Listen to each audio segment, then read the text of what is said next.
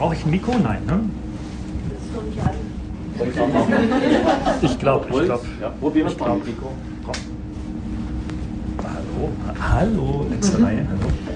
Aber ich glaube, ich brauche das gar nicht. Aber jetzt lassen wir es einfach mal hier, damit wir ja. weniger, weniger Umbauarbeiten hier haben. Ja, meine, meine Damen, muss ich schon beinahe sagen, und ähm, die wenigen Herren, zu denen ich mich zählen darf. Ich bin es ja gewohnt, ähm, sowohl in meinem beruflichen Umfeld ausschließlich mit Frauen zusammenzuarbeiten, weil meine Studierenden in der Regel Frauen sind, also junge Frauen. Und wenn ich dann nach Hause komme von der, von der Hochschularbeit, ähm, habe ich auch dort äh, wunderbare Frauen, zwei nur, aber manchmal denke ich, es sind vier. Ähm, also fühle ich mich durchaus gewachsen, äh, nachher mit Ihnen in die Diskussion zu gehen. Ob das auch inhaltlich ist, das wird der Abend zeigen. Ähm, und ob ich das ähm, dann vor Ihnen als kritisches Publikum, so vermute ich, das auch bestehen kann, werden wir sehen. Es ist tatsächlich die erste Lesung dieses, dieses Themas.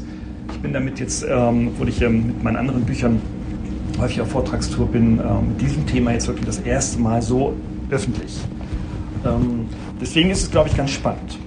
Ja, tatsächlich, wie Frau Bühler äh, vom Verlag es angedeutet hat, ähm, war die erste Idee, ein Bashing-Buch daraus zu machen, weil ich irgendwie meiner Arbeit, ähm, Sie müssen sich vorstellen, ich bin in einer dualen Hochschule, das heißt, ich arbeite mit ganz, ganz vielen Unternehmen zusammen, habe also mit Geschäftsführern, mit Personalentscheidern und so weiter zu, zu tun. Das ist mein, mein Regeljob und wir sind eine sehr große Hochschule mit fast 37.000 Studierenden und über 750 festen Professoren und zweieinhalbtausend ähm, ähm, Lehrbeauftragten, also schon ein großer Laden einfach ganz viel Austausch da ist.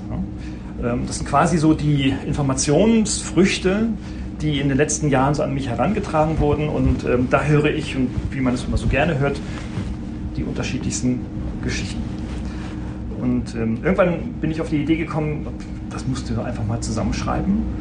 Und wenn dir das so viele Leute erzählen, so viele Leute so gerne bashen auf die Jungen, wie blöd sie sind, wie orientierungslos sie seien, ähm, wie verantwortungslos sie grundsätzlich durch ihr Leben stolpern, ähm, wie auch meine beiden Sekretärinnen ähm, große Jungs haben, drei große Jungs, ein Mädchen, also beide jeweils zwei, die vor dem Studium oder im Studium sind und sagen auch, die kriegen da auch nichts auf die Reihe und eigentlich ist es immer noch irgendwie Baby zu Hause. Wenn man dann Statistiken liest, wie ähm, gerade in den wirtschaftlich starken Bundesländern in Deutschland wie Hessen, Baden-Württemberg und Bayern die ähm, sogenannten Nesthockerquoten extrem hoch sind, gerade in den letzten Jahren sehr groß angestiegen sind, wenn man dann darüber Dokumentationen liest und dann vielleicht auch mal in die Studien hineinschaut, dann sieht man irgendwie so, naja, hm, da gibt es wieder ganz, ganz, ganz viele Gründe. Und das ist das Thema, warum dieses Buch so notwendig und so wichtig ist, weil es eben nicht diesen einen Grund gibt, warum wir etwas beobachten, sondern weil wir äh, hier in einem Konglomerat von, von äh, Motiven sind. Und das machte das Schreiben und das Lektorieren dieses Buches sicherlich nicht so einfach, ähm, hier den, den äh, tatsächlich den roten Faden zu kriegen. Ich spreche jetzt heute ähm, natürlich in meiner Rolle als, als Hochschullehrer. Ich bin also kein Erzieher, bin zwar examinierter Wirtschaftspädagoge, also Lehrer, ähm, bin dann aber in die Wirtschaft gegangen, hatte dann auch mein eigenes Unternehmen und war auch in einem großen, großen Konzern und da war ich irgendwie Führungskraft, das ist aber auch schon ein bisschen länger her. Ähm, bin dann ähm, vor zwölf Jahren nach Mannheim gekommen an die, an die duale Hochschule, damals noch Berufsakademie, die Sie ja hier sicherlich gut kennen. Und äh, ich rede auch aus der, aus der Wirtschaft heraus, ähm, denn das ist ja quasi der Bereich, aus dem ich komme. Insofern bin ich jetzt also ähm, kein Pädagoge, der ein pädagogisches Buch schreibt mit Handlungsempfehlungen für Pädagogen, wie sie mit akuten, individuellsten Problemen ihrer Schule oder pädagogischen Arbeit umgehen können. Das maße ich mir nicht an.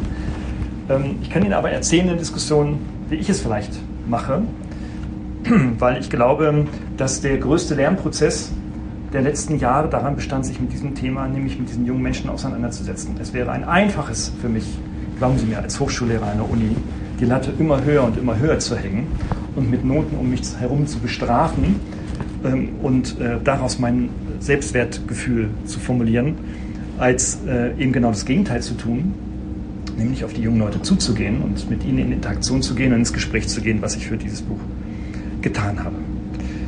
Ähm, die These dieses Buches ist, dass wir tatsächlich die jungen Menschen heute als Gesellschaft ähm, verzocken, verzeihen Sie mir dieses harte Wort, aber Buchtitel, Sie wissen, Buchtitel müssen manchmal klarer sprechen.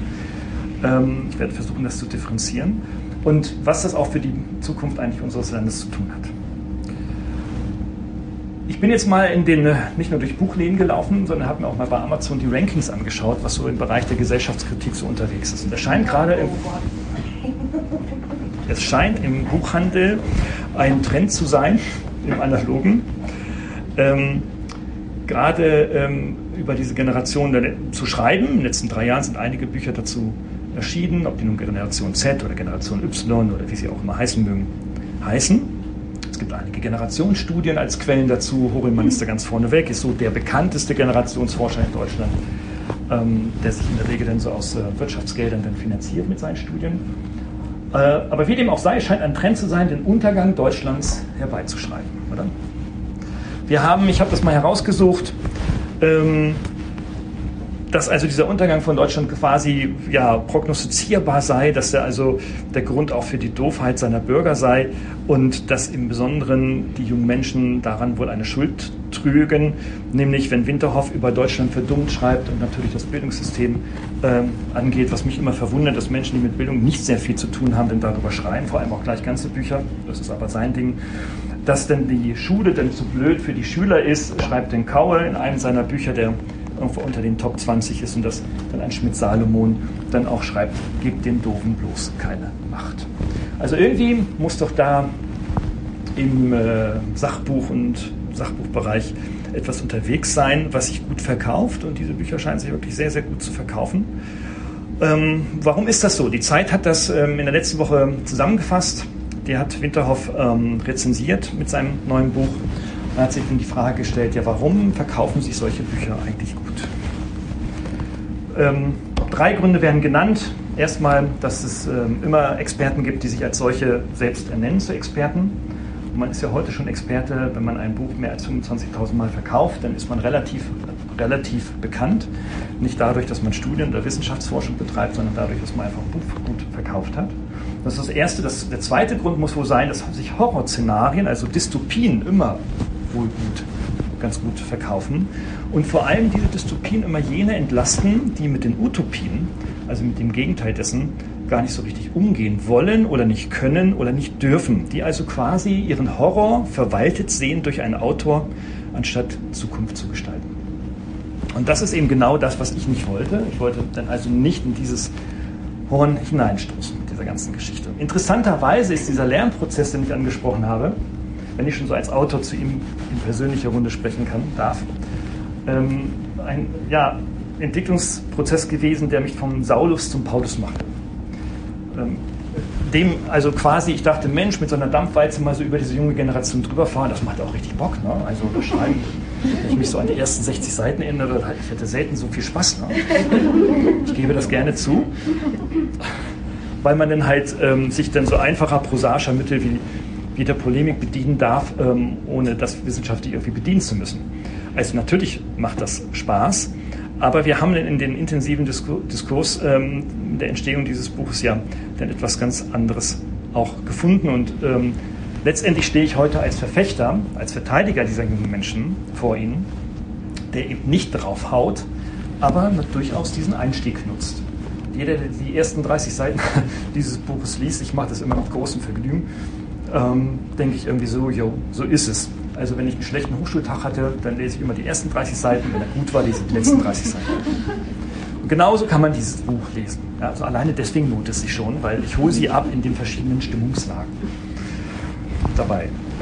Ähm, diese Saudussicht vielleicht, steigen wir doch damit ein. Es ist doch tatsächlich so, dass ähm, wenn ich mit erwachsenen Menschen in der Generation 40 plus, 45 plus und älter bis 60, 65 spreche, immer sehr viel Zuspruch kriege, wenn ähm, es darum geht, dass sich die jungen Leute heute sehr stark selbst überschätzen. Von gefährlicher Selbstüberschätzung gesprochen sogar. Also eine Einschätzung, also ein Selbstbild, das offenbar mit dem Fremdbild nicht übereinstimmt. Das ist, hat schon beinahe eine psychologische Pathologie äh, im schlimmsten Fall. Nun bin ich aber auch kein Psychologe, aber die Bewertung einer, einer, einer falschen Selbsteinschätzung scheint offenbar so ein Merkmal dieser jüngeren Generation zu sein. Ähm, und ich habe dann in der Forschung gefunden, da gibt es einen ganz interessanten Effekt. nämlich den sogenannten Dunning-Kruger-Effekt. Kennt ihn jemand? Das ist phänomenal. Ähm, zwei amerikanische Psychologen, die dann also versuchen, mit ihrer amerikanisch-psychologischen Studienarbeit, die in der Regel ja immer so quick and dirty funktioniert in Amerika, ne? also nicht irgendwie 2000 repräsentativ in Deutschland, sondern irgendwie da befragt man mal 30 Leute und dann sagen die das und bestätigen das.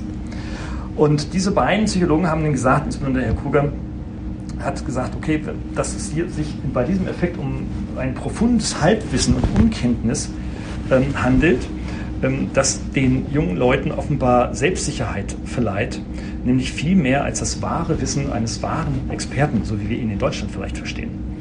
Und ähm, dass diese inkompetenten Menschen in Anführungsstrichen sich dann regelmäßig selbst überschätzen, ähm, sie überschätzen auch ihr eigenes Können und sind nicht in der Lage, das Ausmaß ihrer eigenen Inkompetenz, ich zitiere, zu erkennen. Und deshalb sehen sie auch keinen Grund, sich zu verbessern und schützen sich dann vor dieser Verbesserung, indem sie dann diese überlegenen Fähigkeiten der anderen systematisch unterschätzen. Als ich das las, dachte ich, wow, das erlebst du jeden Tag. Einen gewissen, eine gewisse Selbstüberschätzung oder auch eine Unterschätzung, beide Extremer sind da selten eine wirklich realistische Einschätzung. Und dann gucke ich auch so auf die Altersstrukturen. Wie alt sind die denn? Also über welche Leute reden wir denn jetzt eigentlich? Was meine ich denn jetzt so mit den jungen Menschen? Ähm, Im Buch schreibe ich von 15 bis 25. Das aber, ist aber eine künstliche Grenze. Das ist quasi die Generation Z-Grenze. Äh, erweitern wir sie mal durchaus bis Ende der 20er Jahre. Da gibt es also auch noch so ein paar Kandidaten. Erlebt man die doch immer wieder. Also tatsächlich ein Verhalten, das dadurch geprägt ist, dass also keine realistische Selbsteinschätzung da ist. Wenn ich meine neunjährige Tochter, wenn wir uns unsere neunjährige Tochter anschauen, ja, dann ist das klar, dass die das nicht kann. Ja. Darum gibt es ja immer ein paar Nackenschlage und erzieherische Regeln den ganzen Tag, die dann irgendwie mehr oder weniger sanktioniert werden müssten, was wir auch nicht mehr tun. Ähm, das ist das eine. Da reden wir über kleine, junge Menschen. Bei den größeren könnte man es vielleicht schon erwarten. Warum ist das so? Und eine Personalchefin hat mir dann irgendwo in meinen, den vielen Gesprächen gesagt, die ich geführt habe, sagte, ah, Lemke, das wissen Sie, gefaulenzt und nur eine 3 geschafft, egal, wird trotzdem Führungskraft. Dass das Thema aber gar nicht so aktuell ist, äh, dass das Thema natürlich aktuell ist aus meiner Überzeugung her, aber nichts Neues eigentlich ist, hat Aristoteles ja schon geschrieben. Das kennen Sie sicher. Ich zitiere ihn mal, weil das ist so phänomenal und bringt es auf den Punkt vor fast 2000 Jahren, in dem er in seiner nikomachischen Ethik geschrieben hat. Den jungen Menschen fehlt es in grundlegendem Tunen. Wir waren früher in dem Alter vielleicht auch nicht gerade die ethisch tugendhaftesten Vorbildern für unsere Chefs. Doch heute wird das Fehlen von Tunen wie Selbstlosigkeit, Demut, Respekt, Anstand, Bescheidenheit, Loyalität, Integrität, Fleiß, Ausdauer, Selbstdisziplin, Sorgfalt und Verantwortungssinn, ich muss Luft holen, von denen um die 20-Jährigen mittlerweile selbst zugegeben. Das mag wohl daran liegen, dass zu Hause und in den Schulen nicht mehr darauf geachtet wird, und das nach Nicht-Vorhandensein einfach akzeptiert wird. Für die Arbeit in unserem Unternehmen ist die Existenz vieler dieser Tugenden aber Einstellungsvoraussetzung. Der letzte Satz ist jetzt kein Zitat mehr. Also scheint irgendwie diese Fremdbeobachtung von Älteren auf die Jüngeren ein ganz normales Generationsthema zu sein. Also warum stehe ich eigentlich hier und warum gibt es eigentlich dieses Buch, wenn das denn schon immer so war? Es scheint aber heute etwas anderes zu sein, denn wenn Sie sich in die in die äh, Arztreporte, in die Klinikreporte einloggen, sich die Studien also vom BARMA, TKK, AOK etc. besorgen, die ja regelmäßig dann immer ihre äh, Gesundheits- bzw. Arztreporte veröffentlichen. Die machen dabei ja nichts dafür nichts anderes, als dass sie dann quasi die Krankmeldungen von Ärzten, von den Hausärzten sammeln und auswerten, strukturieren und daraus dann versuchen, dann ein Bild von Gesellschaft zu, zu, zu liefern. Und stellt doch der Barmer Arztreport im Jahr 2018 ähm, signifikant fest, dass bei den Studierenden, die bislang, ähm, also bis 2016 schreiben sie, weitgehend gesunde Gruppen ähm, in Deutschland waren, doch mittlerweile jeder Sechste um die 17 bis 18 Prozent betroffen sind von schweren oder psychischen Erkrankungen. Das entspricht rund 470.000 Personen. Also was ich da mit meinen 160 Studierenden da erlebe, scheint dann offensichtlich auch kein Einzelfall zu sein.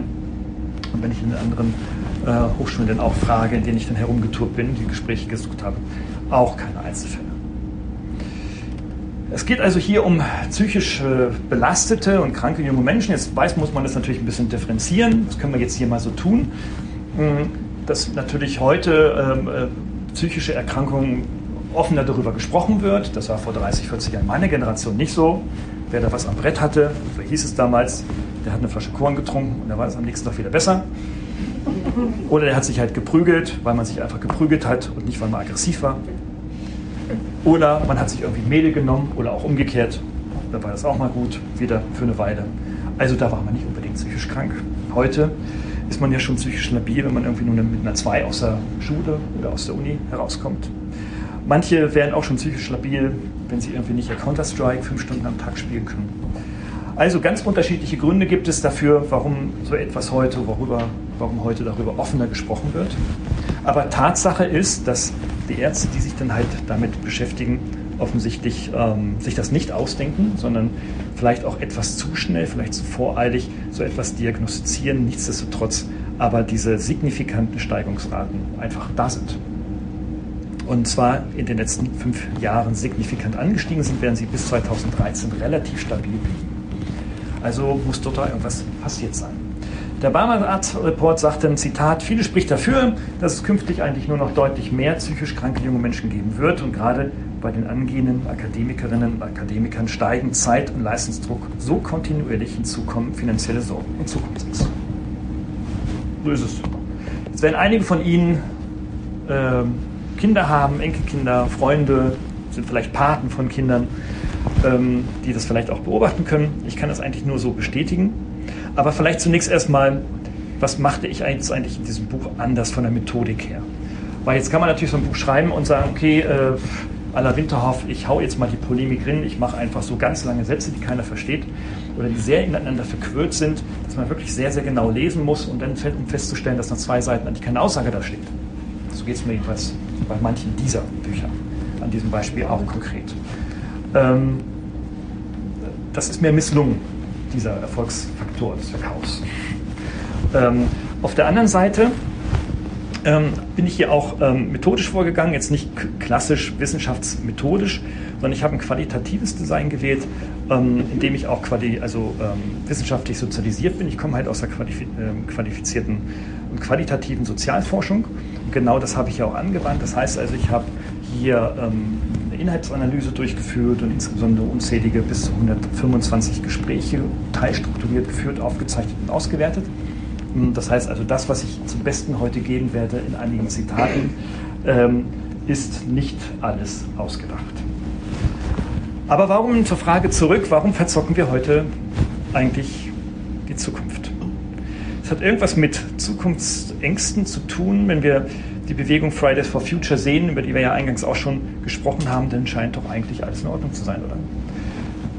Da reden wir ja nicht über junge Menschen, die äh, verantwortungslos sich geben. Da reden wir ja auch nicht über junge Menschen, die nicht auf die Straße gehen wollen. Da reden wir auch nicht über die, die sieben Stunden zu Hause Counter-Strike und ähnliche Spielkonsolenspiele spielen. Offenbar scheint die ja zu wissen, worum es da geht. Vielleicht ist das tatsächlich so. Wir reden hier über eine Bewegung, die so in den letzten Jahren nicht stattgefunden hat. Und wäre ich 2018, als ich das Buch geschrieben habe, diese Bewegung damals eingetaucht, hätte ich noch einen Haufen anderer Interviewpartner gekriegt, nämlich für das, was eigentlich dann letztendlich äh, vielleicht besser gemacht werden könnte. Wie kriege ich also quasi meine Kinder dahin oder mein Kind dahin, dass sie auf die Straße geht und sich für etwas einsetzt? Da scheinen doch viele Eltern Probleme zu haben. Wir reden also tatsächlich nicht über alle pauschal, also nicht alle jungen Menschen sind gleich doof und gleich unfähig und äh, oder unterproportional entwickelt oder persönlich nicht hinreichend ausgebildet, sozial inkompetent und ähnliches. Da muss man natürlich sehr vorsichtig sein, man muss ja auch hier so differenzieren. Aber was wir beobachten, was ich beobachte, ist, dass so die Anzahl dieser Menschen, auf die solche charakterlichen Merkmale zutreffen, doch in den letzten drei bis fünf Jahren doch sehr spürbar und signifikant angestiegen ist. Zumindest kann ich das in der Hochschularbeit sagen. Und in den letzten drei Jahren wird auch aus der Wirtschaft massiv darüber gesprochen und an mich herangetragen. Meine zweite These ist dabei, wir leben hier in einer Wohlfühlökonomie in Deutschland. Dazu habe ich auch einen Artikel geschrieben, der auch sehr gut angenommen wurde. Eine Wohlfühlökonomie, in der wir uns im Grunde genommen sehr wohlfühlen. Das ist ja auch phänomenal. Ne? Wir haben ja in Deutschland ein Wirtschaftswachstum hinbekommen, in dem wir uns ja eigentlich ja, keine Nöten ausgeben müssen oder auch keine Nöten unterliegen. Aber, wie Grieche einmal gesagt hat, in einem Artikel hat er den Begriff der kollektiven Bequemlichkeitsverblödung ähm, genannt, der hätte eigentlich von mir kommen müssen, aber ja, der ist so genial. Ähm, die kollektive Bequemlichkeitsverblödung zeigt letztendlich, dass wir offenbar nicht in Deutschland es nicht mehr für notwendig halten, uns überhaupt für altruistische bzw. gesellschaftliche Dinge tatsächlich einzusetzen, jedenfalls nicht die breite Masse. Ähm, wir vertrauen quasi der Elite, ähm, so wie das in solchen großen Industrieländern der Fall ist, ob das die politische oder die wirtschaftliche Elite ist. Wir wundern uns auch gar nicht mehr, wenn die politische oder wirtschaftliche Elite auch Blödsinn macht, steht VW, wie sie alle heißen. Wir lassen uns also auch ganz gerne verblödeln, wenn wir einen Diesel fahren und der einfach auch, wo wir belogen wurden. Das ist im Übrigen im Strafrecht ein Straftatbestand, wenn du als Unternehmer dann so ein Produkt verkaufst und ähm, das nicht die Eigenschaften hat, die es beim Verkauf hatte. Dafür wirst du dann lizenzlos bzw ähm, wirst vom Staatsanwaltschaft dann verfolgt bei solchen Geschichten. Ich wundere mich, dass das ähm, hier nicht so ist und dass sich auch die Menschen nicht im Wesentlichen darüber aufregen oder viel zu wenig darüber aufregen. Ähm, Kliche spricht davon, dass man lieber Dschungelcamp schaut, als sich äh, die einfachsten Zusammenhänge von Politik und Gesellschaft anzueignen. Das wirtschaftliche äh, Verständnis ist selbst bei meinem Studierenden in einem wirtschaftlich-technischen Studiengang in keinster Weise vorhanden. Können Sie also auch nach sechs Semestern im Bachelor in der Abschlussprüfung nach drei äh, Jahren Bachelorstudium immer noch fragen, also drei Äpfel kosten sechs Euro, wie viel kosten sechs Äpfel? Ähm, dann können Sie davon ausgehen, dass, und das ist nicht gelungen, dass 50 Prozent diese äh, Antwort nicht geben können und wundern sich, dass, dass Sie denn durchgefallen sind, wo Sie doch eigentlich Mathe schon in der 9. abgewählt hätten. Das könnte doch nicht an Ihnen liegen. Und vielleicht liegt es auch nicht tatsächlich an Ihnen, da kommen wir gleich noch dazu wir, wir leben auf jeden Fall, und das ist gerade bei den jungen Menschen so, halt in einer ja, neoliberalen Wirtschaftswelt, ähm, die ja auch immer wieder von neoliberalen Politikern immer wieder hochgehalten wird. Manchmal werden sie rausgewählt, manchmal werden, wir, werden sie wieder reingewählt. Keiner weiß, warum sie rausgewählt werden oder reingewählt werden in den Bundestag. Das wissen sie wahrscheinlich selber nicht. Aber wir haben seit den 80er Jahren doch eine Entwicklung, insbesondere mit der Kohl-Ära, in der es doch darum ging, äh, wirtschaftliches Wachstum, das in den 60er, 70er Jahren ja schon da war, nun doch noch zu beschleunigen. Quasi äh, immer das Ziel zu verfolgen, dass mit Wirtschaftswachstum es auch dem immer mehr Menschen gut geht. Und tatsächlich ist das so. Das ist erreicht. Also Kohl wird sich jetzt in seinem Grab nicht umdrehen können, umdrehen können sondern er wird jetzt schmunzeln und sagen, Cäsar, habe ich doch recht gehabt. Ähm, aber was ist mit diesem neoliberalen Wirtschaftssystem denn letztendlich dann in den Jahren passiert? Die grenzenfreie Finanzwelt und das grenzenfreie ökonomische System hat doch letztendlich dazu geführt, dass wir von diesem Denken, des Effizienzdenkens, des Optimierendenkens, der latenten und dauerhaften Optimierung von Lebensbereichen und ökonomischen Prozessen doch so derart infiziert sind, dass wir das auch in unsere privaten Haushalte mit hineinnehmen. Und vielleicht auch nur in manche Familien. Also es genügt dann nicht, wenn es dann dieses eine Auto ist, dann muss es dann das bessere Auto sein. Es genügt dann nicht ähm, die Frage, äh, bringe ich es in den nächsten Kindergarten, es muss dann der bessere Kindergarten sein. Es genügt dann nicht bei fortführenden Schulen dann die öffentliche Schule zu nehmen, es muss dann die private sein, obwohl jede Studie sagt, dass die privaten Gymnasien nicht besser sind als die staatlichen, aber sie sind auf jeden Fall teurer und das ist ja auch gut so, dafür brauchen wir auch Wirtschaftswachstum, oder? Das heißt also, wir werden im Grunde genommen seit vielen Dekaden von dieser Entwicklung sehr heimlich, sehr klammheimlich zuerst vernebelt und schließlich sogar taub gemacht, weil wir merken das nicht mehr. Und in diesen, in diesen Dekaden sind unsere jungen Generationen, sind unsere Kinder und einige von ihnen hier auch groß geworden. Das muss zunächst erstmal natürlich gar nicht negativ sein, aber es scheint doch ein großer Einfluss zu sein auf das, was wir heute beobachten, dass sich halt dann Menschen, junge Menschen, dann quasi in, der Wohl, in ihren Wohlfühloasen zurücklehnen und ähm, eben wenig dann aus sich herausgehen, beziehungsweise auf das warten, was dann andere mit ihnen veranstalten. Das heißt, der Wohlstand, den haben wir äh, nicht teuer bezahlt, mal ausnahmsweise nicht durch einen Krieg bezahlen müssen, aber wir stehen an dem Wachstum der ökonomischen Grenzen, nicht nur an den ökonomischen, sondern auch an den gesellschaftlichen Grenzen. Jeder, der ähm, in der Ökonomie unterwegs ist, und das ist bei Heidelberg ja sehr, sehr gut bestückt, gerade mit der ökonomischen Verhaltenslehre hier, ähm, wo man sich aus der klassischen Ökonomie des stetigen und unbegrenzten Wachstums immer weiter abwendet und sagt, okay, wir müssen auch viel stärker das Verhalten der einzelnen Akteure äh, feststellen und kennenlernen, sind wir doch heute an dem Grenznutzen jeglichen ökonomischen Denkens angelangt. Mehr geht nicht, mehr düngen geht nicht. Und der Grenznutzen unserer Wohlfahrt, mein Gott, wenn man mit, wenn man mit 40.000, 50.000, 60.000 Jahresgehalt zwar jetzt keine Riesensprünge machen kann, aber doch eine Familie gut über die Runden bringen kann, der gehört ja schon auch zur großen Mittelschicht. Diese Mittelschicht, die bröckelt. Sie bröckelt, das sagen alle statistischen Daten, die ich in diesem Buch ausführlich darlege, nämlich nach unten und nach oben. Das heißt, die Reichen werden immer reicher und die Ärmeren werden immer, immer ärmer. Das ist quasi linke Position. Ich höre schon Sarah Wagenknecht hier stehen und sprechen. Aber was noch viel schlimmer ist, finde ich, ist nicht, dass die Reichen reicher werden, das war schon immer so, und die Armen ärmer, das gab es auch schon in anderen Dekaden schon, sondern dass im Grunde genommen diese Mittelschicht, also quasi diese gesellschaftliche Mittelschicht, die diese Gesellschaft aufrechterhalten hat und auch ihr Stabilität verlangt, äh, verdient haben, quasi nach oben und nach unten wegbrechen und sich quasi für die Mitte dann nicht mehr interessieren. Das führt dazu, dass junge Menschen quasi nur noch das Gewinner-Verlierer-Prinzip kennenlernen.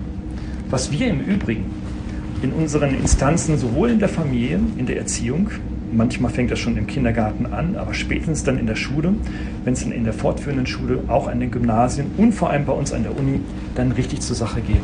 Wenn es heißt, wenn du das hier nicht schaffst, wenn du hier nicht mit einer 1-0 rauskommst, hast du keine Chance mehr. Das heißt, es gibt nur noch Gewinnen oder Verlieren. Ein Symptom dafür, warum die jungen Menschen so angstgesteuert und so voller Angstgefühlen sind, wie ich es tatsächlich, tatsächlich täglich erlebe. Und ich rede nicht von allen. Es ist nicht bei allen so, aber es sind immer mehr. Das heißt also, wir haben so 30 Jahre blinde Wachstumspolitik gehabt. Das ist so der große Rahmen, in dem wir uns befinden, der einfach zu Defiziten bei den jungen Leuten heute führt. Anders kann ich mir das nicht erklären. Eins ist Fakt. Die jungen Menschen, ob nun 20, 25 oder 31, sind alles andere als blöd. So erlebe ich sie nicht. Sie sind hochintelligent, in der Geschwindigkeit, etwas auswendig zu lernen, sind sie mir um ein Vielfaches überlegen. Ähm, in dem Verständnis ähm, ähm, von Zusammenhängen weit unterliegen. Klar, das bringt natürlich auch das Alter mit. Sie haben aber deutliche Defizite, insbesondere im Denken, also im Denkprozess als solchem. Statt etwas selber anzudenken, geschweige denn durchzudenken, reden wir mal von 22, 23, 24-Jährigen, äh, wird doch eher auf fertige Lösungen geschaut. Warum selber etwas erdenken, wenn irgendeiner schon irgendwas erdacht hat, dass man einfach Copy-Pasten überträgt. Das heißt also, wenn wir junge Leute brauchen, die die zukünftigen Probleme im ökologischen wie im gesellschaftlichen, auch wie im ökonomischen zu lösen haben, wo es eben keine Copy-Paste-Lösung gibt, wo es eben nicht die Checkliste mit 1, 2, 3, tue das und dann ist das Problem gelöst gibt, brauchen wir eben aber Leute, die eben genau das können. Ich nehme das überhaupt nicht wahr. Und da lasse ich mir auch von keinem reinreden, weil ich arbeite jeden Tag mit diesen Menschen und nicht nur ich, sondern auch noch viele andere Kollegen, auch in anderen Hochschulen, die mir das auch bestätigen. Aber nicht nur das ist natürlich ein großes Problem. Wir haben natürlich auch eine große Herausforderung in dem Ausweichen von der Verantwortungsübernahme. Es ist immer wieder ein Phänomen, wenn es darum geht, äh, also mit einem sehr liberalen pädagogischen Führungsstil zu sagen, okay Leute, sucht euch ein Thema aus. Also erstens nicht der Prof gibt das Thema von, sondern ihr sucht euch ein Thema aus und dann könnt ihr euch eine Gruppe wählen, wie ihr es wollt und dann könnt ihr auch noch irgendwie einen Projektleiter, also einen Sprecher dieser Gruppe wählen, wie ihr es wollt. Niemand gibt es euch vor. Da warten Sie mal so vier Tage, bis da sich eine Gruppe gefunden hat, die ein Thema gefunden hat und dann einen Sprecher gewählt hat. Das dauert einfach. Das war früher, früher vor ein paar Jahren nicht so. Aber auch das Ausweichen von Verantwortung zu übernehmen ist, wenn man die Friday for Future Leute sieht, wer übernimmt denn da Verantwortung? Äh, ich unterstütze diese Bewegung mit einem Nachdruck. Ähm, und ich habe viele, einige von diesen Sprechern auch persönlich kennengelernt und ich bin begeistert. Das ist phänomenal. Das sind große Persönlichkeiten, die, ähm, wenn sie diesen Weg weitergehen, ihren Weg auch machen werden. Und auch irgendwann Verantwortung übernehmen werden, wenn sie das dann wollen. Aber, und ich zitiere Horelmann, den großen, den bekanntesten Generationsforscher, Verantwortung ist nicht die Sache der Generation Y und schon gar nicht der Zettler, also denen, die zwischen 15 und 30 bis Anfang 30 sich bewegen. Nicht für alle, wie gesagt, vielleicht und hoffentlich befinden sich in diesem Raum andere, aber doch zu einem äh, stärkeren ähm, Teil. Wir erleben auch, dass sich ähm, so sobald so, also soziale Biotope vorgegeben sind, das ist natürlich zunächst erstmal die Familie, aber auch an Schulen und, und, und auch an Hochschulen erleben wir, dass doch ein hoher Grad, ein sehr hoher Grad an Angepasstheit stattfindet. Also etwas anders zu machen, als es ein Mainstream will, da stellen wir um die Frage, welcher Mainstream will eigentlich was, also welche Person will von wem etwas. So ist es ja gar nicht. Ähm, fordert ja gar nicht das, sondern es gibt im Grunde genommen einen sehr, sehr hohen Grad des angepassten Verhaltens. Man passt sich lieber an das an, was herrschend ist, ohne etwas anderes wirklich auch anzugreifen. Die Friday for Future Leute, die das in Deutschland machen oder die 300.000, die das weltweit machen, das sind ja, wir reden hier von 0,00 noch ein paar 0,1 Prozent der gesamten Bevölkerung in dieser, in dieser Gruppe. Da reden wir von vielleicht einer Elite. Ich weiß nicht, ich suche nach dem Wort dafür. Vielleicht ist es diese zukünftige Elite, aber ist es eben nicht die breite Masse. Es sind wenige.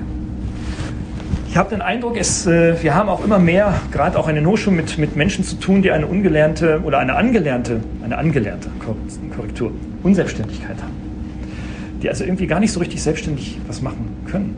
Die, wenn wir sagen, okay, jetzt besorgt ihr mal eine Studie, irgendwie sagt, ja, Chef, mache ich, also Prof ja, Dozent, mache ich, ähm, sagen, okay, dann besorgst die Studie und dann, natürlich alles digital heute, ist klar, und dann hast du die heute und dann guckst du rein und morgen gucken wir gemeinsam darauf rein und ich dann so frage am nächsten Tag, ja, hast du jetzt die Studie besorgt? Ja, nee, eigentlich habe ich nicht gekriegt. Ich sage, ja, warum nicht? Ja, ich habe dann an denen eine E-Mail geschrieben, an wen? Ja, an diesen Verband, wo man diese Studien kriegt. Und ich so, ja, an wen hast du denn da geschrieben? Ja, an info.verband.de. Und äh, ich sage, ja, warum hast du denn da nicht angerufen, wie wir es besprochen haben? Weil das geht doch viel, viel schneller. Solche Verbände haben, Verbände haben ja viele Mitarbeiter, was wir ja auch alles besprochen haben. Also gibt es doch hier auch tatsächlich irgendwie das, das, veränderte Kommunikationsverhalten dann auch in den jungen Generationen, das natürlich auch durch die digitalen Medien massiv getrieben wird, führt denn dazu, dass man auch sagt, naja, wenn die dann nicht schreiben und nicht zurückschreiben und wenn da keine Antwort von info.verband.de, das wäre so, als ob sie sagen, irgendwie so, ich bin mit dem Golf nicht zufrieden und schreibe mal info.vw.de. Äh, da bin ich mal gespannt, ob Sie da eine Antwort kriegen oder info.sap.de oder, oder, oder, oder. Da wird nicht sehr viel kommen. Ähm, das nur als ein einfaches, profanes Beispiel genannt. Wir haben aber auch, und das ist das, was mir Sorgen macht, und was mich wirklich leitet in diesem Buch, das Thema Angst. Es ist eine Angst zu versagen, es ist eine Angst, ähm, den Leistungsanforderungen ähm, nicht nur am Gymnasium, das ist nicht mein Dayjob, aber an der Hochschule nicht zu genügen diese Angst davor, nicht an die gestellten Ziele, die irgendwie gar nicht definiert sind, aber irgendwie so hoch hängen, diese Latten in, unserem, in unserer Hochleistungsgesellschaft nicht heranzukommen, vielleicht auch gar nicht das Vermögen der ihrer Eltern, zu denen ich jetzt gehöre, die Generation X, ne, so um irgendwas Mitte 40, äh, Mitte 40 bis Mitte 50, vielleicht auch selber gar nicht erreichen zu können. Die Angst davor auch überhaupt keine Rente zu kriegen, weil die bröckelt ja auch jährlich. Das ist selbst bei den Pensionen so mittlerweile. Ähm, die Angst davor, einfach nicht das zu erreichen, was sie sich selber wünschen, vielleicht aus einem vielleicht überhöhten Selbstwertgefühl, beziehungsweise was dann von außen an sie gesellschaftlich herangetragen wird. Und das kann man so schön immer sehen, wenn man die äh, Digitalisierungsdiskussion beobachtet. Da ist die Politik ja nicht müde und vor allem auch die Medien sind ja nicht müde in der Summe permanent zu betonen, dass wenn wir jetzt hier nicht endlich in Deutschland mal komplett durchdigitalisieren und nicht irgendwo und überall in jedem Kindergarten 5G-Antennen stehen haben, dass Deutschland untergehen wird. Das Wachstum, der Wohlstand, den können wir dann nicht mehr halten. Also wenn hier nicht bald die Roboter rumheizen, ne, ähm, was ja in einzelnen Selektionen, also Branchen und Wirtschaftszweigen ja durchaus Sinn macht, aber wenn das jetzt hier nicht endlich mal vorangeht und wir nicht die fliegenden Taxis und Flugautos weit haben, dann wird dieses Land untergehen. Das ist keine Dystopie von mir, verfolgt die Presse, gerade in dieser ganzen Digitalisierungsdiskussion. Sowas kriegen die jungen Leute mit. Die hören das und sagen so, oh Gott, oh Gott, oh Gott, oh Gott, was geht denn da ab? Das schaffe ich ja gar nicht. Flugtaxis, mein Gott, soll, wie soll ich die bauen? Ich kriege ja noch nicht meinen Dreisatz hin.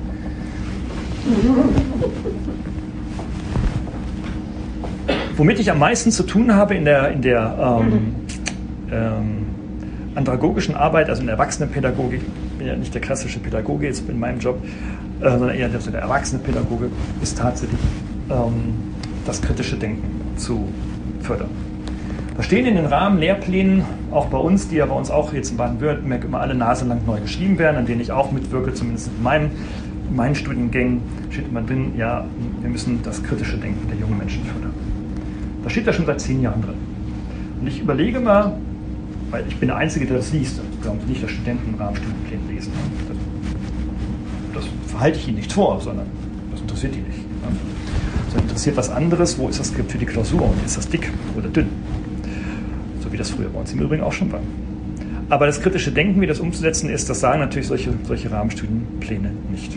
Und ich habe mir überlegt, was heißt denn das eigentlich? Also was fordere ich denn jetzt eigentlich von den jungen Leuten und können die das?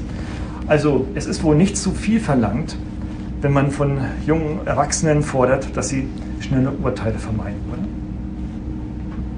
Wenn man eine ganz bestimmte Situation, Situation diskutiert, dass er nicht sofort so AfD-mäßig kommt, das ist der Ausländer. So, so. Egal für welches Problem sind es die Immigranten. Das ist natürlich jetzt ganz, ganz, ganz falsch, weil das machen Studierende nicht und das ist natürlich jetzt auch pointiert. Aber unter kritischem Denken heißt es natürlich auch, eben nicht zu schnelle Urteile zu finden, sondern die vielleicht auch erstmal mit sich zu tragen und äh, aufgrund von Fachinformationen und Dis eines Diskurses, einer Diskussion, einer Auseinandersetzung vielleicht auch zu revidieren und sich eine andere Meinung zu machen. Dazu gehört es natürlich auch nicht nur eine Quelle zu lesen und auch eben nicht nur Spiegel online im Internet zu lesen, sondern vielleicht auch noch ein paar mehr, vielleicht auch andere Meinungen gegenüberzustellen. Auch was darunter zu verstehen ist, finde ich, ist nicht die erste Idee zu akzeptieren es ist immer so, wenn wir jetzt so praktische Projekte machen, Sie müssen sich das so vorstellen, wir kriegen, also mein, mein, ein Großteil unserer Arbeit ist, dass wir ganz viele Projekte aus der Wirtschaft kriegen. Da kommt einer an und sagt, ja, ich will Studiengang digitale Medien. Ich möchte etwas, äh, ich brauche eine neue Homepage und so weiter. Ich weiß aber nicht, wie die aussehen soll. Welche Farbe würden Sie denn vorschlagen? Ich kann Ihnen garantieren, das dauert keine drei Sekunden, da wird dann irgendeine Farbe genannt von den Studierenden. Die Frage dann, warum denn diese Farbe? Die ist schön. Wenn das meine Tochter sagt, sage ich, jo, pink finde ich auch geil. Aber warum jetzt grün? Also kommt dann die Frage, naja, ich meine, jetzt hast du es ja lange noch studiert, irgendwie so, dann müsstest du ja, und vor allem hast du auch die Vorlesung dafür gehabt, warum fehlt jetzt da die Argumentation? Also kommt denn häufig nichts. Warum ist das so? Oder auch die Frage nachher, äh, woher weißt du das? Was ist eigentlich der Grund dafür, dass so etwas so ist, wie es ist? Es wird überhaupt nicht mehr hinterfragt. Geschweige denn, was die Informationsquelle? Die häufigste Antwort in mündlichen Prüfungen, das kann man dort immer am besten manifestieren, das in den letzten Jahren deutlich zugenommen hat, ist, dass irgendwo eine, eine Grafik aus dem Internet dann irgendwo dran geknallt wird, dann wird da irgendwie drumherum erzählt und manchmal passt das dann auch, okay, das sind halt so mündliche Situationen, da ist man auch aufgeregt und so weiter und man möchte ja auch unbedingt die 1-0, mit 2-0 hast du ja auch schon verloren, also ist da ja auch noch Druck dahinter.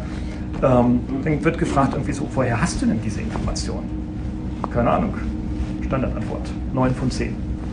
Und von den 9 von 10 sagen dann 7, lassen sich dazu hinreißen, äh, dann zu antworten, ja aus dem Internet. Ich frage mich, was machen wir da an der Uni eigentlich? Wenn man also, wenn das den neue, der neue Akademiker der Zukunft ist. Hm.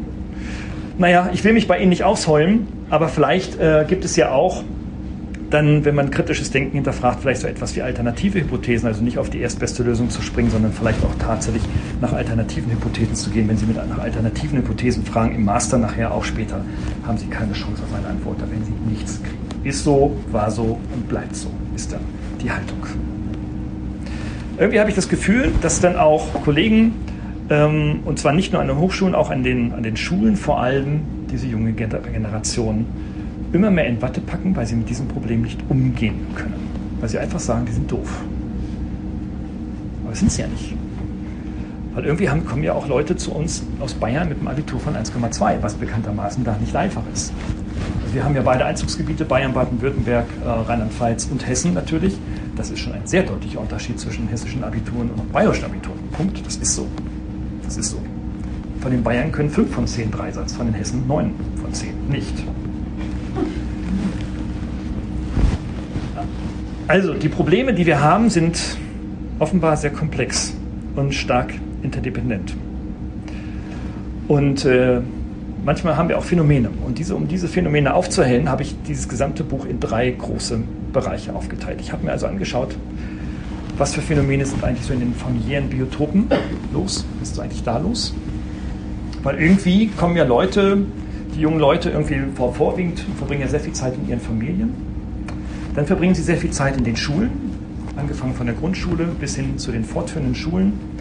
Ähm, für mich interessant sind natürlich zunächst erstmal die Gymnasien, also Realschüler etc. und ähm, Hauptschüler und auch Gesamtschüler habe ich mir nicht angeschaut. Und dann haben wir natürlich dann die Berufsausbildung. Da habe ich mir aber auch jetzt nicht die IHK und äh, handwerklichen Ausbildungsberufe angeschaut, sondern insbesondere vor allem unsere Ausbildung. Denn bei uns steht den Rahmenstudienlehrplan drin, dass der Bachelor die Arbeitsmarktfähigkeit herstellen soll. Also wir wollen ja gar keine Akademiker, sondern wir wollen ja die arbeitsmarktfähig machen. Also habe ich mir dann last but not least auch noch die Wirtschaft angeguckt und geschaut, was passiert denn da. Und wenn man sich das alles anschaut, dann sehen wir, naja, dann gibt es ganz viele Studien. Eine meiner, oder meine, was jährlich immer schön rauskommt, sind immer die schönen OECD-Studien, also die Vereinigung der OECD-Länder äh, für wirtschaftliches Wachstum, die sich also den ganzen Tag damit beschäftigen in Europa, wie wir denn wirtschaftliches Wachstum hinkriegen. Und seit rund zehn Jahren, insbesondere in den letzten sieben Jahren, hat die OECD doch einige Studien, also jährlich herausgebracht, in denen es eigentlich nur noch einen Wachstumsfaktor gibt. Und der heißt Bildung. Länder, die gebildeter sind, also die höhere Abiturs- und Akademikerabschlüsse haben, so deren These, und so meinen sie das jedenfalls in ihren Studien zu belegen, ähm, haben einen höheren Wohlstand und ihnen geht es auch besser. Und zeigen aber Nachbarländer, dass genau das Gegenteil stattfindet.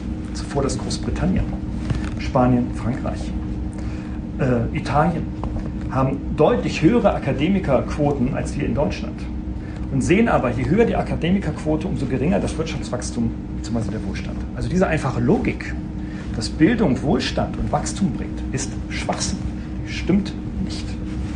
Wenn man sich also in der internationalen Bildungsforschung umschaut und sich dort auskennt, dann passiert eben genau das nicht. Die Faktoren sind nicht Bildung ist, kann ein Faktor sein, ist aber nicht per se automatisch der Faktor, der das Land reich macht.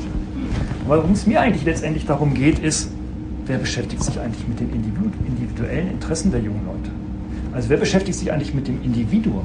Wir reden eigentlich politisch und in Europa nur noch über Abstraktum, ne? also über abstrakte Strukturen, über irgendwelche Menschen und Europäer und Amerikaner und Chinesen und Japaner, also die, die offenbar die großen, das große Wachstum auf dieser Welt bringen.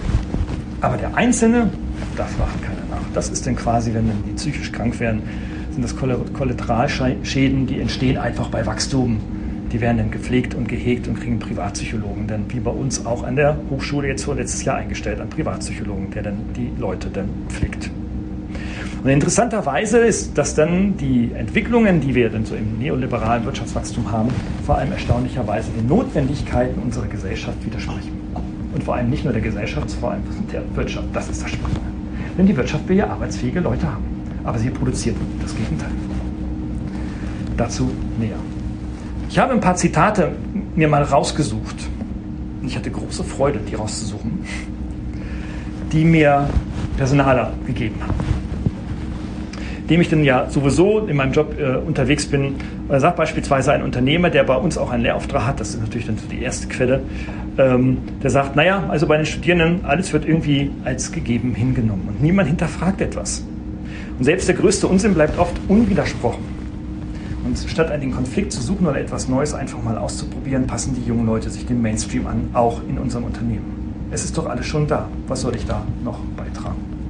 Erzählen Sie mir dann. Doch wenn diese Menschen später unbequeme Entscheidungen treffen müssen, werden sie sie voraussichtlich nicht treffen. Und das war's dann sehen also, dass auch der, aus der Wirtschaft heraus diese Beobachtungen da sind und die sind eben nicht so einfach polemisch zu fassen, wie ihr seid alle doof, sondern die finden dann auch schon sehr differenziert statt. Ein Personalmanager eines großen Automobilzulieferers in Baden-Württemberg erzählte mir, Zitat, in den letzten Jahren nehmen wir deutlich wahr, dass die Bereitschaft zur Leistung bei den jungen Bewerbern grundsätzlich vorhanden ist. Ja, ja schrubben malochen, wegschaffen, das können sie. Aber die tatsächliche Fähigkeit zur Leistungserfüllung da zeigen sie doch deutliche Defizite. Es sind vor allem Defizite in den persönlichen Kompetenzen wie Disziplin, Engagement oder der Bereitschaft, Verantwortung zu übernehmen. Aristoteles lässt grüßen. Für uns sind das unabdingbare Tugenden und Voraussetzungen, die ein junger Mensch bei uns aber mitbringen muss. Oder weil wir ja auch Leute von SAP hier haben, sagt ein Projektmanager eines großen Softwarekonzerns über die empathischen Fähigkeiten der 25- bis 30-Jährigen, muss man natürlich wissen, dass Softwarekonzerne in der Regel nicht die Empathiker schlechthin suchen. Also ich habe ja auch viel mit, den, mit dem Genre zu tun. Äh, sie haben da so 80, 90 Prozent Nerds und die brauchen keine Empathie, um Software zu entwickeln. Aber das wird sich in den nächsten Dekaden sicherlich ändern, weil irgendwie müssen ja auch den Robotern menschliche Verhaltensweisen antrainiert werden. Also ganz fern ist das nicht, dass das nicht benötigt wird. Äh, benötigt wird. Zitat, sie trösten sich gegenseitig regelmäßig in ihren sozialen Netzwerken, wenn es jemandem nicht gut geht. Aber wenn sie einem schwitzenden Kollegen dabei helfen sollen, ihn in einem kritischen Projekt zu unterstützen, sind sie schneller im Feierabend, als wir schauen können. Und wenn Unterstützung mit Anstrengung verbunden ist, versagt bei vielen nicht nur die Kollegialität, sondern auch die Mitmenschlichkeit. Tja. Und so weiter und so fort. Da gibt es also eine ganze ähm, Reihe von, von diesen Eindrücken, die deswegen wichtig sind, ähm, weil sie ja nicht von mir stammen, sondern ja von außen herangetragen werden. Und ich hab, bin nicht in das Gespräch reingegangen und sage, du sag mir mein Zitat, damit die alle doof sind, damit ich da meine These belegen kann oder etwas, sondern das ist ja aus dem Gespräch, hat sich als ähm, entwickelt. Gehen wir vielleicht mal in, die, in die, das erste Phänomen, in die Familien und Eltern rein. Nun bin ich ja auch Papa, jetzt ist auch meine Frau, also auch die Mama unserer Tochter, ja auch da. Und ähm, da haben wir ja, das kennen Sie aus dem Büchermarkt, den Publikationen ja zwei Extremgruppen.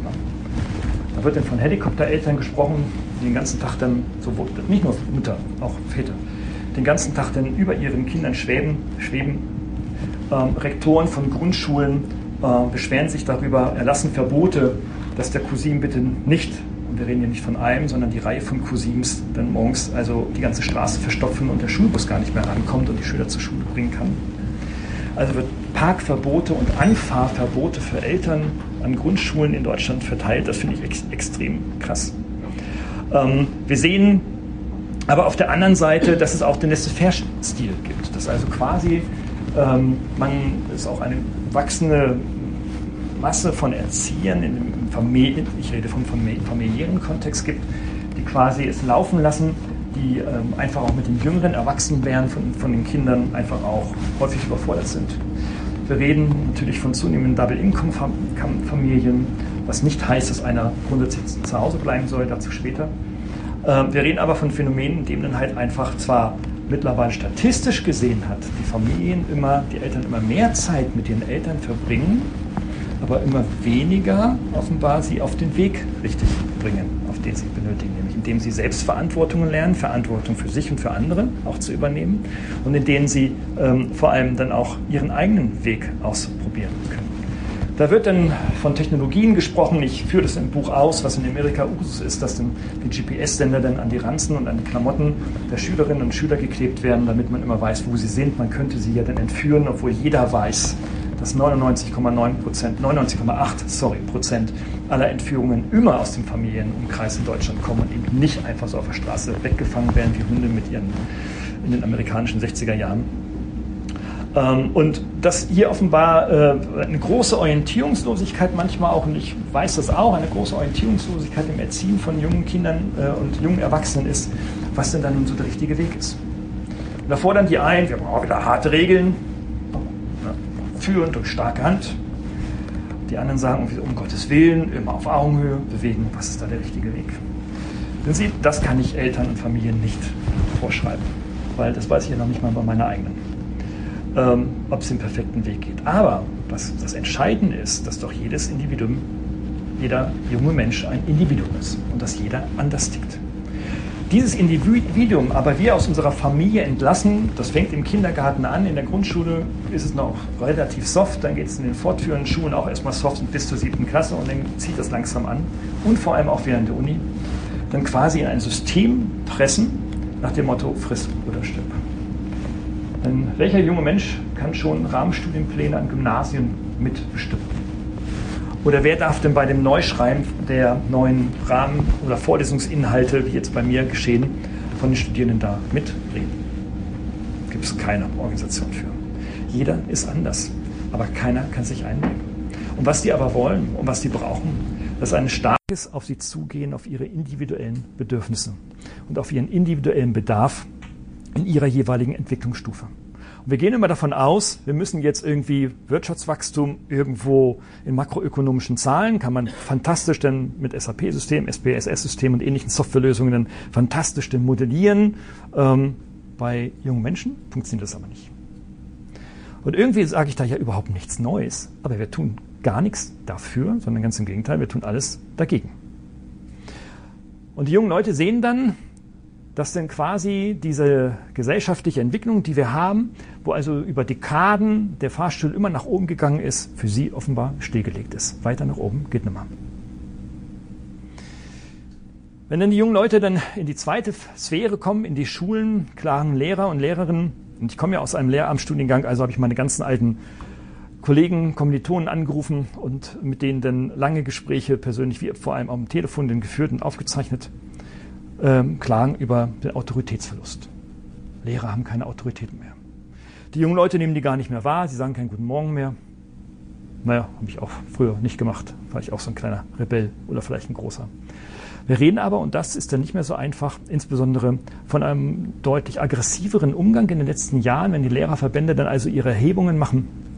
Gut, Lehrerverbände, jeder, der seine Statistik macht, klar, der dreht dann natürlich so ein bisschen an den Zahlen, um dann die Aussagen ein bisschen spitzer zu machen, das muss man natürlich wissen, ohne Frage. Nichtsdestotrotz sagt dann aber jeder Lehrer im Gymnasialverband, beispielsweise jeder zweite Lehrer, dass er in den letzten drei Jahren schon ähm, äh, von Mobbingfällen mitbekommen hat oder auch schon Teil von solchen Mobbingfällen war. Da kommen wird berichtet, dass dann Schülerinnen und Schüler auf dem Parkplatz dann den Lehrer, Gymnasiallehrer an Schienbein treten, was ich gar nicht glauben kann. Ähm, dass dort dann natürlich in den sozialen, digitalen Medien anonym dann auch über die Lehrer hergegangen wird und so weiter. Und äh, dass Lehrer dann, wenn das so in den Kolleginnenkreisen dann auch besprochen wird, natürlich dann von einem Untergang des Armenlandes gesprochen wird. Ich glaube, das kann dann jeder nachvollziehen, auch wenn es vielleicht in anderen Schulen nicht so ist. Das Wachstum und die Nachfrage nach privaten Gymnasien ist deswegen so groß, weil viele sagen, das soll mein Kind nicht erleben. Also quasi Elite-Schulen und Ähnlichen heran, ähm, heranbringen. Wir sehen, dass Lehrer häufig überfordert sind von den vielen gesellschaftlichen Aspekten, angefangen von Inklusion bis hin zu drei Fremdsprachen in der fünften Klasse. Dass auch viel zu wenig Lehrer immer da sind. Wir haben allein in Baden-Württemberg in den nächsten fünf Jahren 46.000 Grundschullehrer zu wenig. Und trotzdem steigen die Anforderungen an diese Schülerinnen und Schüler. Das Leben erleben die Eltern irgendwie, erleben wir das emotional mit, nicht konkret, indem wir die Rahmenstudienpläne hundertseitig dann komplett durchlesen. Das ist, macht ja kein Mensch. Aber irgendwie kriegen wir das so emotional mit. Wir erleben mit, dass die Schüler und Schülerinnen immer mit, mit immer mehr Hausaufgaben nach Hause kommen und damit ihren Stress haben. Sechsjährige sind schon in ihren Hausaufgaben häufig überfordert. Lehrer stöhnen darüber, dass sie keine Zeit mehr überhaupt für Betreuung haben. Der Stoff ist absolut vollgepackt in jeglicher Schulform und zwar bundeslandübergreifend. Das ist in Hessen genauso wie in Bayern äh, und in Brandenburg genauso wie in äh, Mecklenburg-Vorpommern. Und äh, was sich dann an den Schulen dort abzeichnet, ist dann quasi eine komplette Überforderung sowohl des Lehrkörpers als auch dann vieler Schüler. Manche kommen damit gut längs. Die, die damit zurechtkommen, wird berichtet, die waren auch schon früher reif. Die hatten schon früher, in den früheren Jahren schon eine stärkere Persönlichkeit entwickelt. Das ist toll. Die können also auch schon abwägen und entscheiden für sich, okay, was ist wichtig für mich, was ist nicht wichtig für mich, aber immer weniger können das. Und da reden wir von 70, 80 Prozent in dieser Quote. Jawohl. Das ist eh viel zu aufgeräumt hier. Das sehe ich auch so. Ähm, ja, das ist dann tatsächlich dann nicht so lustig. Und ähm, die Frage dann, wenn ich die Frage habe, wie geht er denn damit um, sagen viele Lehrer, das ist dann ein Verhalten, Rückzugsverhalten. Sage ich, ich mache ja meinen Job und dann gehe ich nach Hause. Sage ich, mir doch egal. Also das, was die jungen Leute brauchen, das individuelle auf sie zugehen, das individuelle Fördern, findet eben nicht statt, sondern wie ich wieder feststelle, wieder genau das Gegenteil. Oh Gott, wenn jetzt unser Kind jetzt ähm, ins Gymnasium kommt, im September, da freue ich mich ja auch schon drauf, was dann da auf uns zukommen wird. Noch krasser wird es natürlich an den Hochschulen, weil Hochschule ist ein stark formalistischer äh, Bereich, vor allem die staatlichen Hochschulen die sind noch krasser und noch strenger organisiert, als es an den Gymnasien, Gymnasien schon so ist. Weil ein Gymnasium, da kann auch jeder irgendwie so was für sich machen. Da gibt es dann halt, das ist so Kommunalsache. Aber bei den Hochschulen im Bundesland, die sind halt dann nach dem Landeshochschulgesetz organisiert und gesteuert und da gibt es halt keine Rahmenmöglichkeiten, irgendwie was zu tun. Wir an den Hochschulen haben nun überhaupt keine Zeit mehr, irgendwie uns um individuelle Belange zu kümmern. Durch die Bologna-Reform, die vor 25 Jahren angestoßen ist, durchaus mit positiven Absichten der Internationalisierung von Studiengängen etc. als ein Beispiel genannt, sehen wir heute, alles hat stattgefunden, aber nicht die Internationalisierung der Studiengänge. Weit unter 7 Prozent der Studierenden in 2017, 2018 haben das überhaupt in Anspruch genommen. Die meisten sind in Mannheim geboren, studieren in Mannheim, bleiben da, es sei denn, es gibt woanders mehr Kohle. Das heißt also, diese große Bewegung insgesamt findet nicht statt. Nur ein, ein Beispiel, was an der Bologna-Reform gut gedacht ist, aber offensichtlich katastrophal umgesetzt ist oder eben nicht funktioniert. Was dort auch äh, offenbar ja, scheinbar gut funktioniert, das ist diese hohe Standardisierung oder wir nennen das Verschulung von Lehre. Das heißt also, wenn Sie heute an einer Uni kommen, selbst an einer Elite-Uni wie Heidelberg oder Mannheim, ist die Lehre dort stark verschult. Sie wissen auf die drei Jahre voraus, in welchem Hörsaal Sie zu welcher Vorlesung, zu welcher Uhrzeit sitzen werden und zu welchem Professor Sie welche Inhalte hören werden. All das ist dokumentiert, weil akkreditiert, weil es ist eine Gleichmacherei aller Studiengänge in ganz Europa, weil sonst findet ja kein Austausch statt. Ähm, das heißt also theoretisch, ja, schon ein guter Ansatz, führt aber dazu zu einer extrem hohen Standardisierung und vor allem Auffüllung der Studienpläne. Das heißt, die Vorlesungen werden immer voller und immer knapper in ihrer Zeit. Es muss in weniger Zeit mehr Inhalt vermittelt werden. Das ist eigentlich gar nicht so schlimm, wenn Sie dort eine Klientel haben, die ähm, beispielsweise kritisch denken kann oder die überhaupt denken kann die eben sich nicht anpasst an das, was dort passiert, sondern versucht dann außerhalb der Anpassung, also aus dem angepassten Wolfspelz herauszukommen, um äh, Wege zu suchen ähm, eines kreativen Umgangs damit. Gemeinsam auch mit uns. Ähm, dann ist das kein Problem. Sie haben auch kein Problem mit Menschen, die eine hohe mm, ähm, äh, autodidaktische Fähigkeit besitzen, die also lernen, ge gelernt haben zu lernen. Ähm, auch das können immer weniger was aber sehr viele können, ist einfach stumpfes Auswendiglernen, weil das sind die Erfolgsmuster der früheren Schulen, angefangen in den Grundschulen, aber vor allem dann in den Gymnasien. Auswendig lernen können sie wie die Weltmeister. Da geben sie denen einfach irgendwie ein Buch, sagen sie, das musst du morgen haben, das ist klausurrelevant, dann können die das auswendig.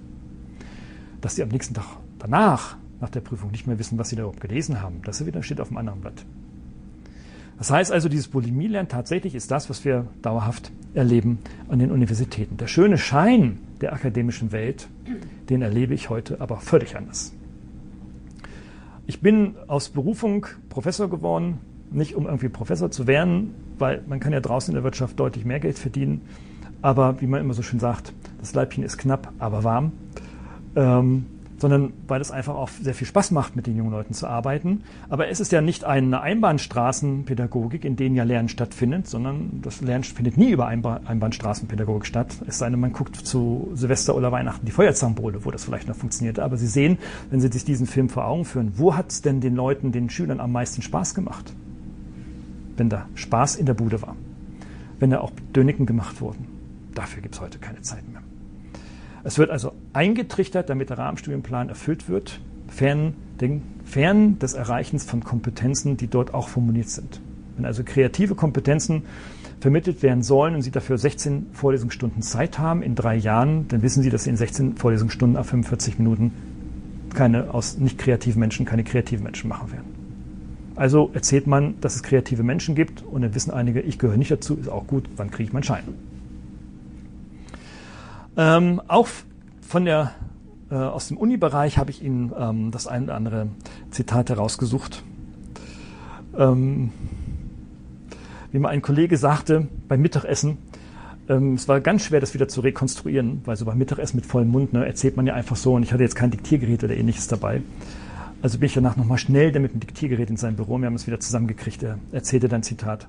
Naja, wissen Sie, Nämlich Dozenten müssen in ihrer fachlichen Expertise, die ja von ihnen verlangt wird, in ihrem Fach und einer medizinisch-psychologischen Ausbildung am besten auch noch auf die Schauspielschule, um an der Vorlesungsfront nicht ausgebuht und mit schlechten Evaluationen zugespitzt oder ungespitzt in die Erde gerammt zu werden, weil sie keine lustigen Videos zeigten, zeigen. Das können Sie jetzt natürlich so nicht wissen, aber auf die Frage, wenn Sie Studenten fragen, wie soll der Unterricht gestaltet werden, dann sagen die, wir lernen eh nur, nur mit YouTubes.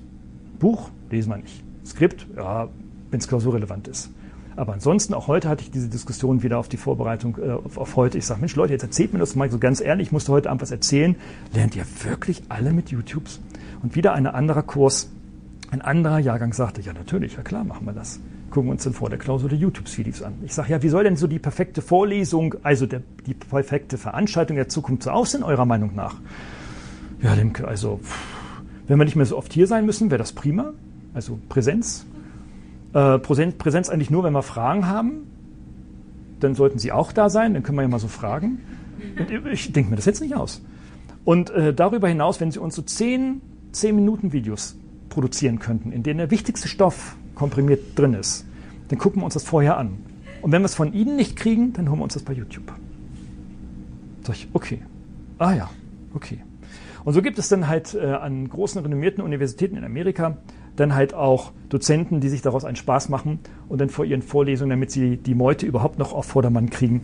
Gut, das ist jetzt auch Amerika, aber es funktioniert in Deutschland genauso. Dann Spaßvideos zeigen, ähm, damit dann der Hörsaal überhaupt erstmal lacht oder beginnt zu lachen. Es sind die Evolutionen angesprochen.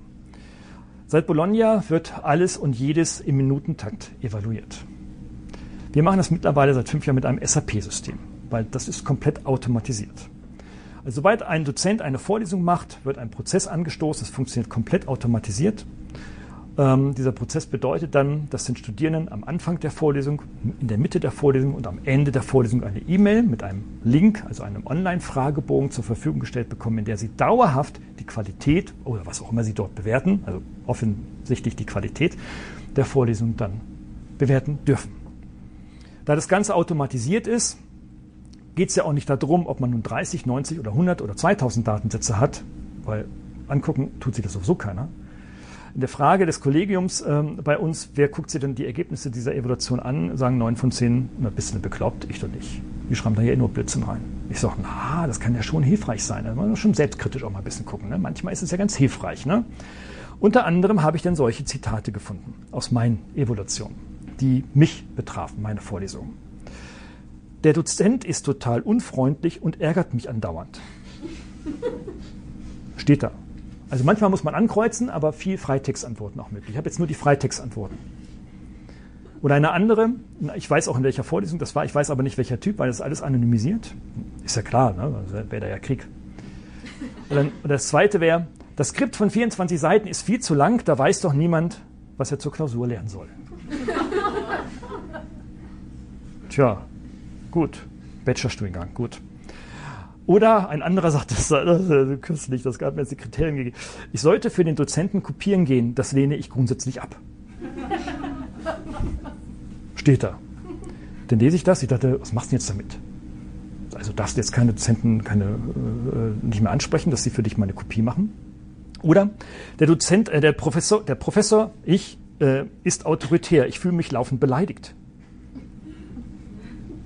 Also all die, die mich ein bisschen näher kennen, ich bin also sowas von anti-autoritär. Ich kann auch autoritär sein, ja, macht ja keinen Spaß. Ähm, aber irgendwie so, das fand ich auch schon interessant. Da gehst du nach Hause, kannst erstmal nicht schlafen, ne? Irgendwie so, Schatz, bin ich autoritär? Jetzt nicht. Jetzt gerade nicht. Sag nein.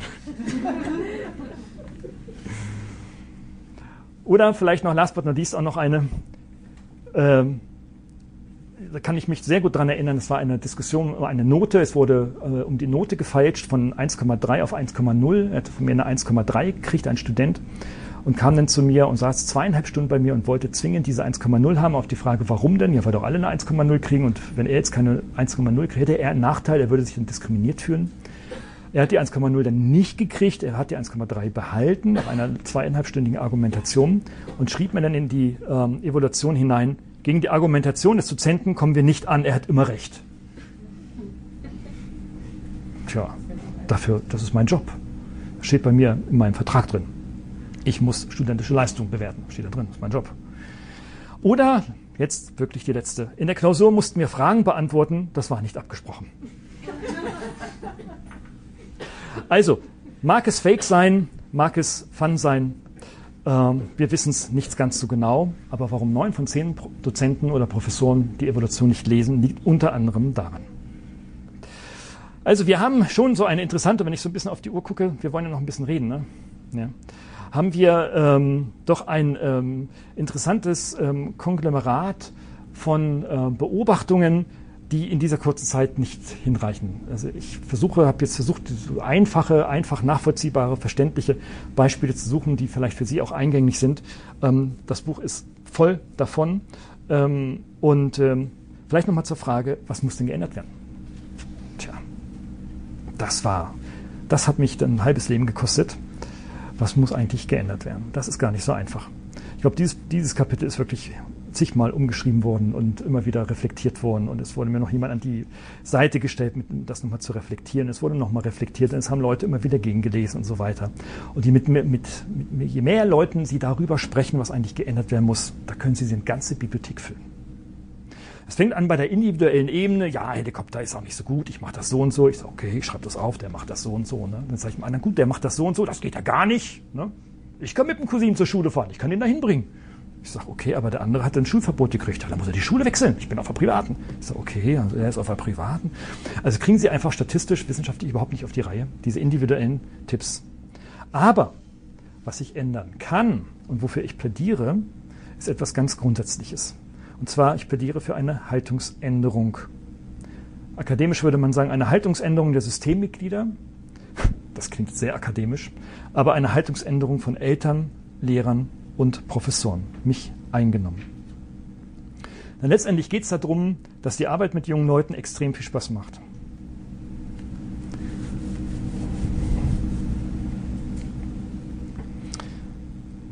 Weil das ist wichtig. Und ähm, sorry.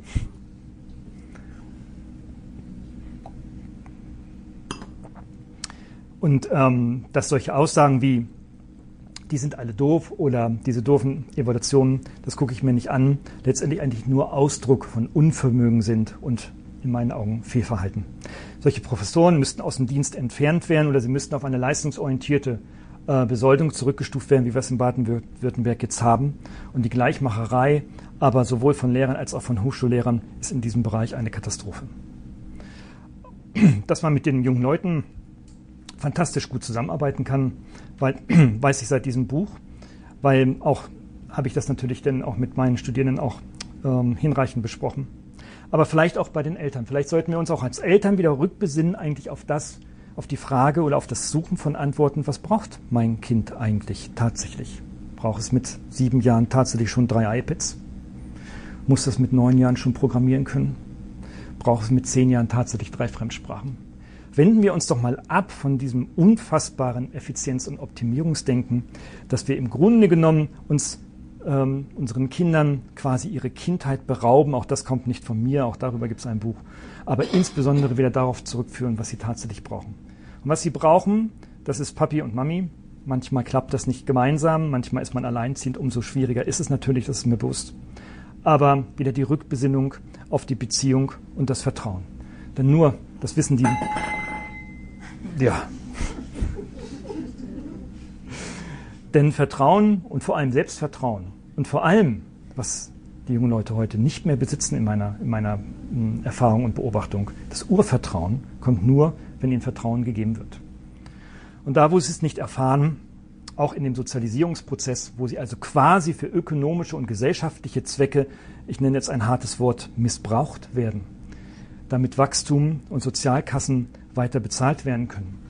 Weil nichts anderes hat auch Bologna zu, zu, äh, als Motivation gehabt, die Menschen in Europa früher in Brot und Arbeit zu bringen, um früher Sozialkassen füllen zu können. Weil das, als beschlossen wurde, ging es gerade darum, dass die Rentenkassen gerade in Deutschland einfach leer waren. Dann sehe ich hier doch eine starke Instrumentalisierung in den Diskussionen um Rahmenlehrpläne und ähnlichen politischen Instrumentarien geht es überhaupt nicht mehr um die jungen Leute, sondern es geht letztendlich um das Erhalten eines unseres Systems. Also brauchen wir eine andere Haltung. Leider können wir Systeme nicht ändern. Also auch ich nicht. Ähm, mit dem Buch jetzt bei mir in die Hochschule rauszugehen, da kann auch Ärger daraus entstehen. Das werde ich erfahren. Es gibt es ja erst seit ein paar Wochen. Bisher, wir haben es noch nicht alle gelesen, es hat sich noch nicht bis zum Ministerium und ähm, bis zum Präsidium vor allem hochgesprochen. Aber das System in Frage zu stellen, ist natürlich auch ein heikler Job. Ähm, das kann mir natürlich auch passieren. Aber nichtsdestotrotz geht es darum, genau diese Haltung zu kriegen. Und ich setze mich da maßgeblich dafür ein an unserer Hochschule, dass das passiert. Und ich bin zuversichtlich, dass es zumindest bei mir jetzt schon auf dem besten und guten Wege ist und vielleicht dann auch ähm, an unseren Hochschulen, ähm, die wirklich phänomenal und fantastisch ist, auch äh, insgesamt gelingen kann. Also müssen wir uns doch mal so ein bisschen abwenden davon, dass alles optimal und noch optimaler und das Optimale vom Optimalen und dass alles noch effizienter funktionieren kann. Wozu brauchen wir zu Hause ein Smart Home, damit das Kind sich überhaupt nicht mehr bewegen muss, wenn es ein Bierchen bestellen muss aus dem Kühlschrank? Irgendwie. Warum schicken wir den nicht mit dem Fahrrad zum nächsten Edeka-Laden und sagen, hier, hol Papa mal ein Bier, dann bewegst du dich mal endlich mal. Und was passiert an den Schulen? Da ist es so, Lehrer brauchen auch wieder Autorität. Sie sollten sich vielleicht daran auch mal wieder erinnern, dass sie Autorität, auch besitzen, alleine schon qua Amt. Aber sie beschweren sich, dass sie, wenn sie sich autoritär begeben, die Schüler auch überhaupt nicht erreichen. Und diese Autorität, die meine ich eigentlich auch gar nicht, sondern eine Autorität, indem sie dadurch autoritär wirken, dass sie es verstehen, auf den jungen Menschen zuzugehen. Der junge Mensch gibt ihnen die Autorität, wenn er spürt, dass sie ihn verstehen. Das braucht aber Zeit. Und die haben wir nicht. Also müssen wir uns irgendwie doch Freiräume schaffen. Wir brauchen also auch so etwas wie Pufferphasen, insbesondere nicht nur während des Unterrichts oder zwischen den Unterrichtseinheiten, egal in welcher Schulform und Ausbildungsform, sondern wir brauchen vor allem auch Pufferphasen meiner festen Überzeugung nach zwischen den Schulübergängen. Damit Individualität tatsächlich passieren kann, wissen, ein fünfjähriges Kind ist manchmal weiter als ein siebenjähriges Kind, dann muss das fünfjährige Kind nicht in die gleiche Klasse wie das siebenjährige Kind. Manchmal ist, treiben uns Eltern, aber treibt uns Eltern die Angst um, wenn wir das Kind jetzt nicht früh genug einschulen, kommt es auch nicht früh genug in den Arbeitsmarkt. Aber warum ist das so? Das ist doch gar nicht bewiesen, schon gar nicht irgendwie wissenschaftlich und soziologisch belegt. Pufferphasen brauchen wir vor allem an den Universitäten. Das ist der große, große Block. Wir sehen, wir nehmen wahr, dass wir ungefähr, dass so 20 bis 30 Prozent, die bei uns im Bachelor sind und 40 bis 50, die bei uns im Master dann landen, durchaus ihren Weg machen. Also jeder zweite, jeder dritte macht seinen Weg. Die kriegen das hin. Die haben die Personality von zu Hause mitgekriegt. Ähm, die sind stark. Die können nicht nur lernen, manche können sogar kritisch denken und einige wenige beherrschen sogar den Dreisatz. Aber was wir brauchen, sind Pufferphasen. Die, die zu uns an die Hochschule mit 17, 18 kommen, sind in keinster Weise in der Lage, überhaupt ein akademisches Studium zu absolvieren. Und die haben Stress. Und genau die leiden in diesen Studiengängen. Das sind diejenigen, die mir dann quasi dann für Klausuren und Prüfungen und ähnliche Prüfungsleistungen dann, dann ihre Arztatteste von Psychologen in Reihen und in Stapeln dann zur Verfügung stellen müssen, damit sie befreit werden und dann diese nächste Chance dann bekommen. Ähm, diese Pufferzeiten brauchen wir. Wir haben solche Beispiele in Europa, auch auf der Welt. Wir haben in Amerika beispielsweise das College-System. Wir werden also meiner Überzeugung nach in den nächsten 20, 30 Jahren so etwas Ähnliches hier in Deutschland auch bekommen. Ein College-System, wo man zwischen Abi und Hochschule erstmal zwei Jahre College macht, damit man überhaupt erstmal eine geistige und auch persönliche, körperliche Reife auch bekommt, um dann letztendlich dann in ein hochwertiges System, Hochschulsystem wieder zu bekommen.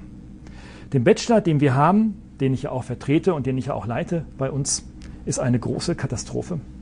Der gehört abgeschafft, machen wir uns nichts vor. Nicht abgeschafft, ersatzlos, sondern machen wir den Bachelor zu dem, was er ist. Er ist nichts anderes als eine Berufsqualifizierung mit einem akademischen Zeugnis, der aber das akademische Zeugnis längst nicht mehr verdient hat. Die Leistungen, die dort abgerufen sind, laufen auf einem so flachen Niveau mittlerweile. Einige natürlich immer ausgenommen, äh, und einige Studiengänge, wie natürlich im juristischen Bereich, im medizinischen Bereich natürlich auch ausgenommen, ohne Frage. Ähm, und einige wenige im ingenieurwissenschaftlichen Bereich auch, aber im geisteswissenschaftlichen Bereich ist das so, ist er quasi zu einer zweiten dualen Berufsausbildung bekommen, Schlosser mit akademischem Zertifikat, sozusagen.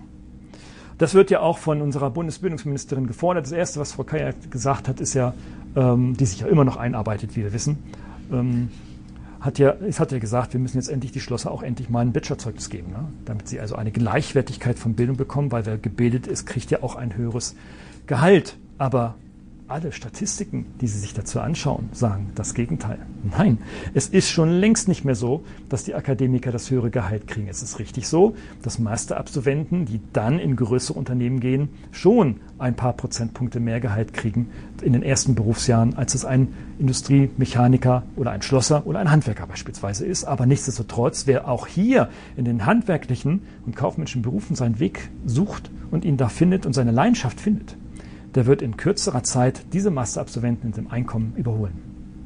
Und deswegen ist es also ein Trugschluss, dass wir unsere Kinder alle durchs Abi jagen müssen und hätten und hätte unsere Tochter gesagt, und wenn die hätten die Leistungen nicht gepasst, wir hatten jetzt also quasi ja keine Wahl, nicht vielleicht, weil das so schlau ist, weil irgendwie das irgendwie auch ganz gut hingekriegt hat, ähm, dann hätte es halt einen anderen Weg genommen. Und äh, deswegen muss man da keinen Druck aufbauen. Das Glück des Kindes liegt ja immerhin da in erster Hand.